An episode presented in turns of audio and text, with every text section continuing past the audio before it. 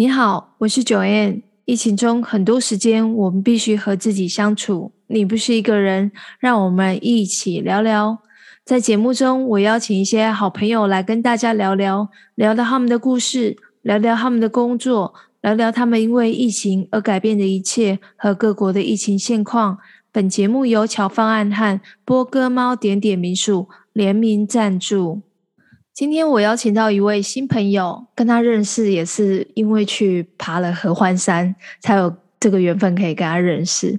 在爬合欢山之前，我们在前一晚在埔里就选了他的民宿来住。但是虽然会选择这个民宿，一方面也是因为第一眼的外形让我蛮喜欢的，因为我家里在彰化嘛，所以从小我们也是住这种红砖屋。那他的民宿的。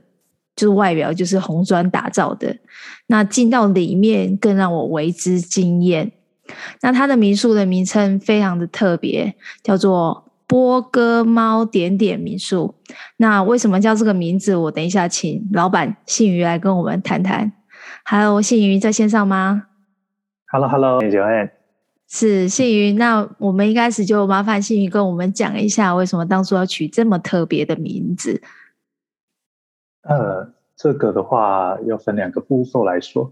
第一个呢是点点，点点其实是我妈第一只猫的名字，也是她开启她后面猫奴人生的第一只猫。它是一只所谓台湾俗称的宾士猫，也就是鼻梁那边是白色的，然后两个眼睛那边是黑色的毛色。那也是一只大猫，有七公斤吧，体态蛮可爱的。主要是在二零一七年的时候，因为心脏瓣膜闭锁不全的先天性心脏病，所以就去世了。那也是为了纪念他，所以也就用他的名字来当我们这一栋青年旅社的名字。而至于什么是波哥猫呢？波哥猫其实用中文来念没有什么意思，但是它用日文来念是有意思的，叫做哈基瓦嘞。那这个词也除了可以写成波哥猫之外，大部分是写八哥猫。八是数字的八，国字的八，这样子。那为什么叫八哥猫呢？它其实以日文的字面上意义翻过来是形状像八字一样割开来的猫咪，就也是在讲宾士猫这一种花色，就是一样鼻梁中间是白色的一条，那两个眼睛呢是由不同的花色组成的，比如说是黑色或是茶色的也可以，也可以统称叫做哈基瓦类。那在日文“哈基”这个词，这个音也可以叫做“八”，那也可以写作“波”，因为是同音字，辨识度蛮够的。只是唯一的缺点是，很多人不知道前面那个字是什么，所以后面就省略掉。啊，我们的搜寻结果都会是“猫点点”，不然就是“哥猫点点”之类的。有一个。故事可以说，我觉得也是蛮好玩的。对啊，的确，这个不解释，或是不在你的官网上面有去之前先看一下你们的民宿介绍，就会不知道为什么会取这个名字哦。原来它是来自日文。嗯，我们那晚碰面之后啊，其实我们也相聊了一会儿，然后一方面也是你是一个非常热情的老板，然后也会分享很多的，不管是在地资讯啊，甚至说你之前的旅游经验。那比较特别的是，我听你说你曾经在日本工作过，那做的工作也是训练狗狗。那这部分可不可以跟我们讲一下，当初怎么会有这样的因缘，跟以及你去日本那边工作，你发现跟台湾的工作比起来，有没有什么样的差异？这方面呢，要从那个哪里啊？替代役的那边开始说起。因为替代役那时候我是参加的是消防役里面的特种搜救犬训练中心的役别。那在那边我就想说，既然都来浪费时间，不是？既然都已经服役了。那我就来问那边的老板说，可不可以一起跟着做训练？那老板也很豪爽的说：“来呀，一起啊，让大家可以增一起学，一起增进技术也不错。”那我就是就跟着队员们一起做训练，然后去考证照。那在考证照的时候，因为他们 IRO 也就是国际搜救犬组织，他们会派裁判官引荐。那一位日本裁判官，也就是。狗场的老板，他有在接风宴的时候有提到跟我说，啊，有他的狗场也可以让人去那边实习，当然是没有薪水了，不过包吃包住。那当下我想，好像我退伍后好像也还没有一个想法，那不然我就先去看看好了，因为也刚好接续全队的事情，在联络的过程中，还有在准备签证的过程中，也顺便先去学了五十音，也还没背起来，然后就跑去了，然后也就开始直接第二天就投入工作。那其实做的比当初在特种搜救队的时候还要来的累一点，因为我们的工作性质也比较特殊。我们比较接近是畜牧业，畜牧业的话要照顾动物，一定要起得比它早，然后睡得比它晚，就二十四小时。然后再来是我们的行业比较接近师徒制，所以有日本那种那种漫画里面会看到，就是他们的老板也是凶凶的，然后会有绝对命令的感觉。那他们下的命令，那你必须就要去完成它。他。基本上我们一整天的工作是这样子：从早上起来，如果冬天的时候是六点半起来，那夏天的话是六点起来。可是这时候狗狗通常都已经先在那边吵了。那起来之后呢，我们就准备要放狗，哎，让他们出去大便尿尿，然后还有活动一下筋骨。那狗场的话，常驻大概是在六十只狗左右，所以我们。的场地不不够大，所以我们每次会放二十只、二十只出来。那在放狗的过程中，我们有一部分的人要开始在准备他们的食物，那碗啊，都都都都先拿出来排好。然后每次狗狗都有每天固定的量，然后就在或是做稍微微调这样子，那就叨叨叨。那这时候后勤呢还比较简单一点，场上的狗有二十几只，那看顾的人员必须要拿着一个本机。还有一个小铲子，长柄铲，要干嘛呢？在那些狗狗要准备大便的时候，要赶快冲过去把大便弄走，不然的话会被其他旁边虎视眈眈的狗狗给冲过去一口吃掉。啊，尤其在冬天的时候特别明显，因为大的便出来是热热的，还可能香香的，所以他们都超那个速度都会比平常快。那因为我们的训练同时是训练场地。那那边会有一些障碍物，比如说水管啊，或是土堆。那土堆下面有洞穴，还有瓦砾堆，还有一些是鹰架搭的三层楼高的。那狗狗们都会在那边跑来跑去，跑来跑去。喂饭时间，把它们放风完的狗狗一个一个收回去笼子里面，那就开始喂饭。喂饭喂喂喂，吃一次，吃完之后把它收走。那差不多完成的时候也大概是九点多。收尾完之后，就会开始吃早餐，再就是一天的杂活时间，比如说洗保暖用的被单啊，或是不同时间狗狗要梳毛、要清扫、要清扫狗舍啊，或是协助老板和小老板他们做训练。那也有客人来带狗狗来做安亲，或是宠物旅馆，那也有来做宠物教学。那那个时候我们也会帮忙一起做这些杂活之类的。那最多做到中午一个小时的午休跟吃饭时间，抖抖抖，然后再来就到了四五点的时候，那就继续一样早上的工作，一样把把六十只狗狗依序放出来抢大便，然后再来就是喂饭。那全部整理完之后呢，工作哎，我们会先在外面的小屋做集合。那员工们我们自己会先检讨说今天的工作上有什么碰到的问题，那之前老板交代的问题解决了没有？那整个流程今天下来有什么状况？没有，OK，我们这边想好，那讨论好要怎么跟老板汇报之后，再去老板的办公室，然后再跟他们做汇报。那老板在听汇报的同时，也会给我们回馈，就是哎，我们今天做了什么事情？那哪些事情他可以觉得怎么做？或是明天的话要再交办什么事情？这样子，那一整天就就差不多是这样。那在晚上跟老板汇报完之后，我们才可以得知到说，明天你有没有休假？因为我们没有所谓的班表，我们的班表就是全靠老板那边。那最期待、最紧张、刺激的就是啊，明天是谁休假这样子？那大概是每天最期待的时候。那再来，这事情到这边结束了吗？有时候没有，因为平常的话，可能结束了就回来吃晚餐，晚饭好好吃的，我，很难得可以吃到日本。一般家庭的各种各式料理，猪排饭，那猪排每个人有我们有四个员工，那基本上他们四片五片的量，然后让我们吃到饱。那咖喱和饭的量也会多到让我们会撑爆的状况。那还有像大阪烧啦，还有意大利面，那也分量也装的蛮多，因为他们也大概知道。那一些老板们也会下来一起做，所以也是大概知道说我们这边到底运动的量有多大。那他们给的分量还真的是蛮充足的，而且都是每天亲手做的，是每天工作的动力，就是为了吃晚餐。回去睡觉，大家各自处理一下这样。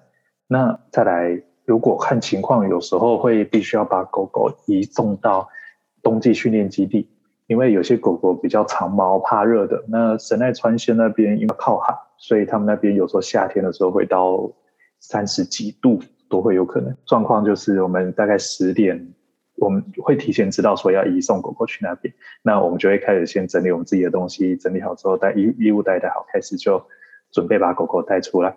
那我们先把我们的小小货车、面包车上面塞满了一那个宠物用的那个航空行李箱，那放上去之后还要固定。那固定完稳了之后，再把狗狗带出来，先让他们在外面放风、上个厕所、尿个尿，因为怕他们在尿在笼子里面，我们真的是很难解。那处理完之后，再来上车。那上车完准备好，大概十一点，然后就开车一路飙三百多公里到长野县的训练基地。那一路上，这点不得不说，日本的开车习惯真的很好。因为他们有些高速公路也只有两线道，那可是他们左手边那一条超车道一定是会保持净空的。如果你发现说后面有一台车开得比你快，那你也会自动汇入到右手边的慢车道。那日本的限速是多少？在一百二到一百三那边，只是都开超过了，一定三百八十公里都开大概三个小时。但是他们过路费也很惊人啊！我有一次不小心瞄到 ETC 扣款扣了。三千多块日币，那换算起来的话，也大概在一千一台币左右。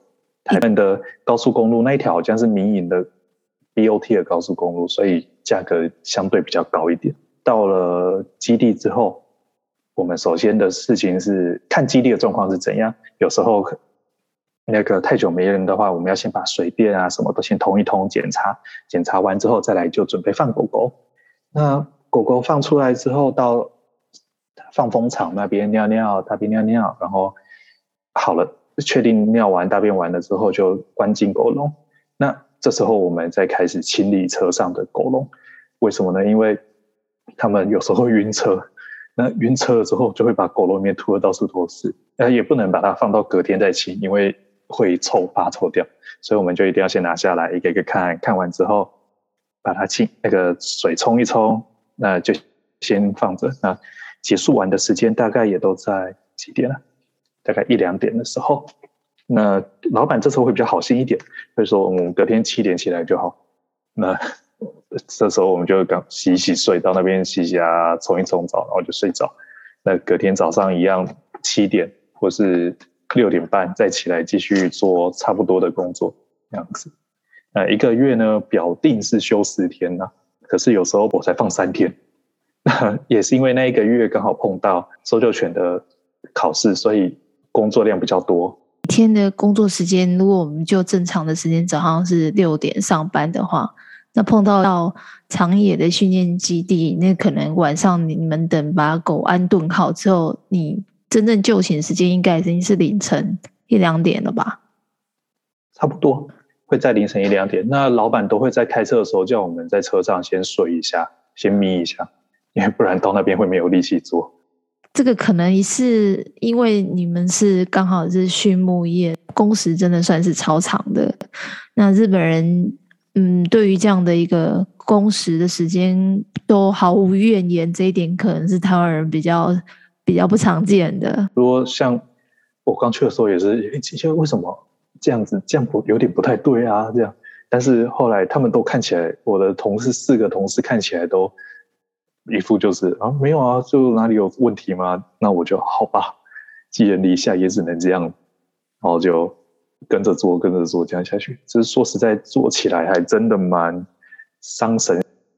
有一次我进到我的同事的房间里面啊，就发现地上有满满的能量饮料，满满的一堆的罐子在那里，然后旁边还有四手还放着，所以要在那边工作的话，他们自己日本人也是要靠能量饮料来提神，也不外乎他为什么他们能量饮料卖那么好，就是这样。之后你也到日本各地去自己去旅游嘛，也住了一些当地的背包客栈，甚至是这种旅店。嗯、那你自己对于在这几个日本城市你自己去旅游，你不太会说日文的人在当地旅游，自己会不会碰到一些什么样子的一个沟通上的问题？沟通上的问题的话，其实台湾人算是有一个。蛮不错的优势，大部分字也都看得懂。那当然，除了要买票啊那些，你可能就稍微指一下什么，他们在地人都会知道。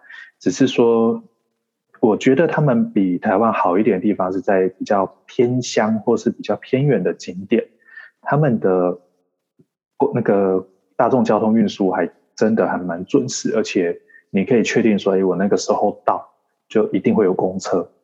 啊。你可以就很比较有信心的安排一些比较远一点的景点，那借由他们的大众交通工具到那边去，就算只是小巴士什么的，他们也都是非常的呃准时准点。那至于语言上的话，我倒觉得没有什么问题，因为大都市的部分一定都还 OK。那现在 Google 翻译也都很简单，所以我那时候没有用 Google 翻译。偶偶尔用一下，那在买票啊什么上面，我也觉得是蛮简单的。而且说实在，台湾人到处都是，像我都去一些有一些二线一点的景点的地方，有时候偶尔都可以碰到台湾人有留言啊，或是有台湾人在那边出没，也有时候会听到中文。但但中文绝对是台湾是台湾腔的，不不太可能是大陆腔的。大陆腔大部分都是在大城市那边才会有，或是。留学生，但是那个偏向的地方都是台湾人的声音，这点我是真的觉得台湾人真的把日本玩的超猛的。还有些日本人都会觉得说奇怪，怎么会有外国人到这里来的感觉？台湾人也会去，一定会造访他们的神社。那在神社上面，你应该也去过不少神社哈，可以跟我们分享一下。哦，他们的神社啊，他们有把神社列成一个列册统管。那会有分不同等级的神社出来，那各个县之间也会有他们旧时代的大神社。那我自己蛮喜欢这种文化的啦，所以我都会去找他们的一之宫。伊之宫神社通常会是旧令制国时代他们领主的家庙，那有时候甚至他们的先祖祖先会在里面祭拜。那也有他们长期以来他们家族的守护神也会拜在里面。所以他们那那一种一之宫神社通常会比较来的红比较大，或是历史比较久远。那我也会去那边看看，然后顺便收集玉珠印。玉珠印这个名词可以跟我们解释一下吗？因为通常我们去听朋友去神社，他们通常都会拿玉手。那玉珠印是是指什么？哦，玉珠印这东西是日本神社蛮特有的。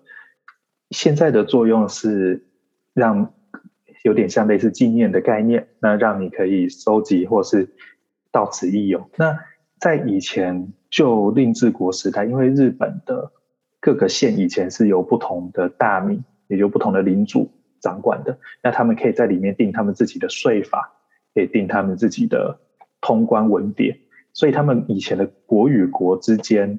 就是县与县之间要移动是非常比较困难，而且也会很贵的事情，因为通过边边关要文书文牒，那那些文牒也是要钱的，就是申请签证一样。那他们以前的像他们的小村子，有要请人去大神社去那边参拜，然后还要帮村子里祈福，或甚至把村子里面的一些。不好的东西带去那边，请他们化掉，还有一些神事的东西。那他们整个村子很贫穷吗？那只能凑出来旅费，只能够一个人去出远门去那执行这个任务。那我们要怎么确定说这位老兄出去执行任务的时候，是确定去了，比如说稻荷神社去那边，然后真正做好这个任务回来，而不是把钱拿到隔壁的村镇跑去花天酒地呢？那这时候他们就去的人就一定会买土产，我们也要给之外，再来就是带这一种玉珠印，玉珠印上面会有庙的官印，那也会写他们奉拜的神明，比如说会写那个释迦牟尼啊，或是观世音啊这些。那会有他们自己特殊的设计之外，旁边还会压日期，几年几月几日来此奉拜，以作为一个证据，让来参拜的人能够带回去乡里，让村里的人能够确定，我这位我们的使者，村里的使者有达成到这个任务。之后，因为这一种比较普遍的，那也比较不太会有这需要这一种状况，那他们就把玉珠印也当做他们一个。传统流传下来之后，到了近代，这些玉珠印慢慢演变成寺庙之间做一个文化特色的展现。那有些大庙会保持他们的传统，就是官印再加上书法字之外，有些庙宇甚至演化出季节限定的春夏秋冬的，或是某个特殊时节，像樱花季也会有，还有秋枫叶季也会有特殊的。那还有十二生肖的。那一年我去的时候是猪年，所以有十二生肖特殊版，那也有特殊时节，比如说我去的那一年是平成最终年最后纪念版之类的这种特殊限定版的存在，对，变成一个我觉得蛮不错的纪念品，价格大概是三百到五百块日币之间，那有些地方甚至是自由捐赠，啊，一个大概一百多台币吧，大概比一个御守再便宜一点。一些些或跟御守差不多，可是你拿到的都是一个独一无二的，上面有毛笔字、亲笔写的，啊，也有特殊的日期压印，而且每间庙都独一无二，写的人不一样，也会有不同的效果。那玉手的话，比较都是大量出产的东西，所以我觉得，哎，就还好。但是玉珠印就真的很酷，而且再加上。有些神社也会卖那个玉珠印册，让你收集的。那玉珠印册也会有不同的风格，有大的，有小的，有限定版的，有跟当地的一些企业或是学校合作的。那也有那个不不同的款式可以选择。所以我觉得，哎，这个如果各位朋友有去日本玩的话，喜尤其喜欢神社历史的，可以去收集玉珠印，这是一个蛮有特色的东西。嗯那玉珠印本身它会有这种保护的效果吗？我之前去走大甲妈祖，那大家都会去每个庙，他们都会有每个庙也会有一个他们的庙的大印，那那个大印会盖在令旗上面，那一方面也是等于是保佑你，然后一方面也是就是留一个纪念，因为毕竟每一个庙宇的印都有它自己的特色。玉珠印的话比较没这个效果，因为。如果要这个效果的话，欢迎去买他们的符咒哦。他们还有卖破魔剑，有卖符咒，有卖熊，各式各样的那个祈福驱魔的东西。所以玉珠印本身的效果大概就是一个参拜物概念。嗯。那如果你要有保护效果、有神力附加在上面的话，那欢迎去买其他的像破魔石啊那些，或符咒、避火咒那些东西。他们还分的是蛮仔细的。手呢？玉手是每年都会出新的吗？就是要买新的才会有新的效力、保护力吗？其其实跟我们台湾的符咒有点像，其实就是一个提供一个保护、一个信物保护加持的效果。那台湾的符咒，其实我记得过了一定的时间，也是要拿回去庙里面做一个火化吧，就是烧烧回去给庙里面。那日本其实也是这样子，他们每年。一月一号的时候，都会去庙里参拜，然后顺便求当年新的，像小神社啦，或是破魔石啦，或是御守这样子。那每年会做更新，那神社都会统一回收当年的旧的御守啊，或什么一些符咒，因为他们已经帮你挡煞了，那就是会全部一起在神官的祈祷下，就把那些化运用火把它净化烧完。就所以，以他们的习俗来说，这个御守这玩意儿其实是每年要做更新的啦。哇，你看，这真的是要实际上要在当地待过一阵子才会知道这样的讯息。日本人那边也可能仪式性也比较重，而且他们也固定会有一个时间，就是拿回去回收，就是一月一号要进神社参拜的时间，新年参拜的时间拿回去回收烧掉，这样，所以他们促进经济流动的效果还蛮厉害的，对，跟台湾不太一样。那日本人应该也也会很常去神社拜拜嘛，就像台湾很多人有些会有一些习惯，在一些特定的节日一定会去庙宇拜拜。就是一月一号的新年参拜，只要十二月三十一号的十二点一过，他们就会去新年参拜。那我也有跟着去，就是人山人海的这样子，超可怕。尤其第一天，隔天一月一号早上的时候，各大的庙宇都会挤得水泄不通。然后再来是像七五三呐，或是成年礼啊，成年礼也有可能去神社。那还有像一些，比如说帮车子祈福啊，啊，其实都蛮类似的，在庙宇文化上面，跟民众的日常生活真的都蛮息息相关的。听你说你在日本旅游的，应该也是有半年吧，自己去旅游的那时间，嗯、对，我接到了。妈妈的电话，要不要回来？就是经营民宿，在日本的时候，你自己也有做一些，呃，去拜访当地的呃青年旅馆，去做一些市场调查吗？本身也对建筑物也蛮有兴趣的。那在旅途的过程中，我也会稍微拍一下，或者是参观一下，说，诶，当他们有一些我蛮喜欢建筑的设计啊什么的，那在接到妈妈说，诶，想要弄。背包客栈青年旅馆之后，我也是，这会多注意一下，说我喜欢的青年旅馆住的地方有什么我可以值得学习的地方，或者有什么要避免的地方，这样子。那比如说，像我们的浴室、厕所要开很大的窗户，那这个地方是因为来自日本四国的高松那边，那我去那边住的那间青年旅馆。就让我觉得厕所那边蛮舒服的。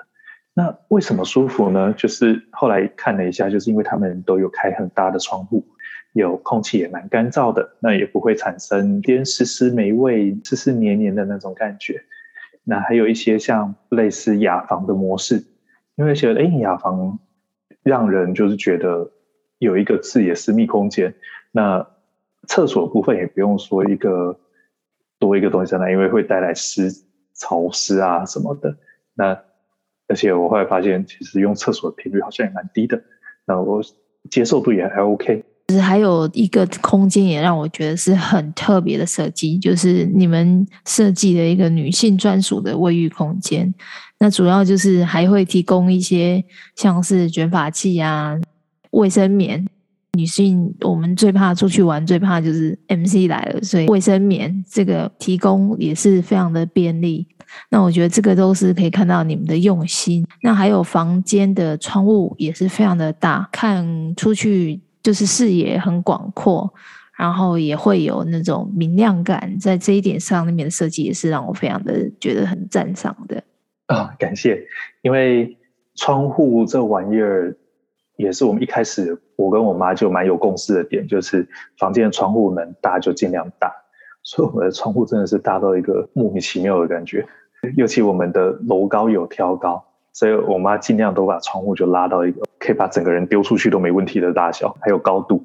那也因为房间本身就不大，大概在三平左右，所以我们为了让室内不要说看起来太狭隘，有那个那叫什么？幽闭感，大家也会比较说不会有关在狭小房间里面的感觉。